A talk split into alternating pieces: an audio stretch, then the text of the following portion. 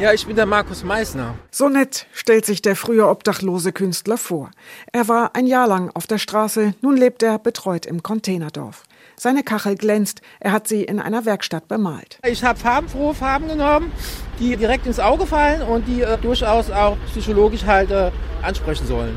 Gelb wie die Sonne und blau wie der Himmel, ja. Ein symmetrisches, harmonisches Muster ist entstanden.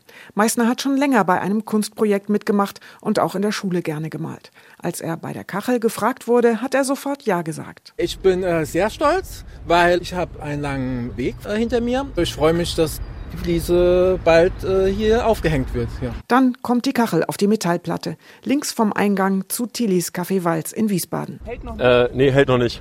Jetzt nicht zu früh loslassen. Für Meissner geht es auch um eine Botschaft. Ich äh, möchte halt allen Mut machen, die auf der Straße vielleicht jetzt noch leben, dass sie immer kämpfen sollen und ähm, dass sie ihr Leben nicht einfach vertun dürfen. Es gibt schon seit drei Jahren eine besondere Verbindung zwischen dem Fliesenmaler und dem Café. Damals, als ich obdachlos war, habe ich hier drüben auf der Parkbank übernachtet und da kam die Heidi morgens vorbei.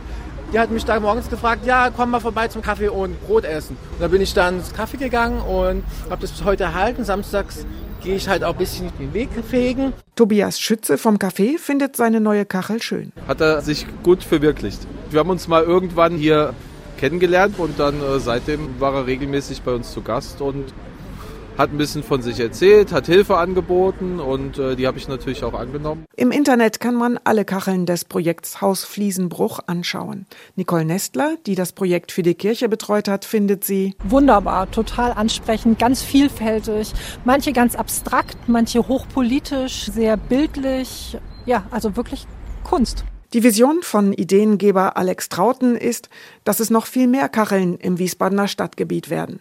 Interesse von Hausbesitzern gibt es genug. Im Sommer sollen neue Kacheln bemalt werden.